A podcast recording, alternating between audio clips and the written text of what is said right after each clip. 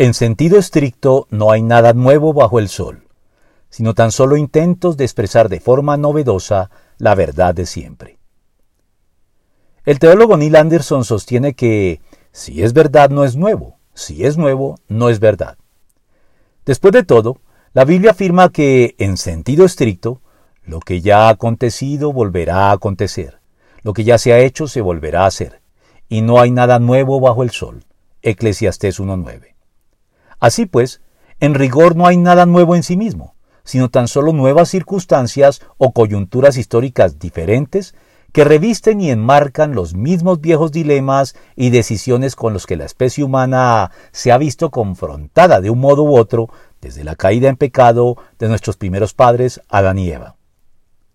Lo que es nuevo son entonces tan solo los intentos más o menos acertados de expresar de forma más comprensiva, detallada e ingeniosa la verdad eterna, que si bien no deben ignorarse, pues pueden ser útiles para su mejor entendimiento, no deben tampoco aceptarse a ojo cerrado, sin haber esperado hasta que se haya decantado su impacto inicial y hayan superado la crítica que se les haya formulado a través del tiempo.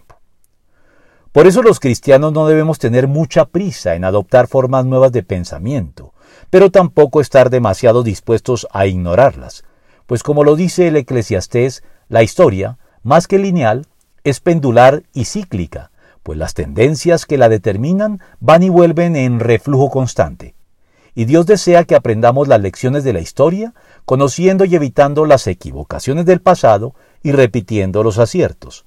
Solo así la historia será una fuente de consuelo y progreso en espera del anhelado regreso de Cristo.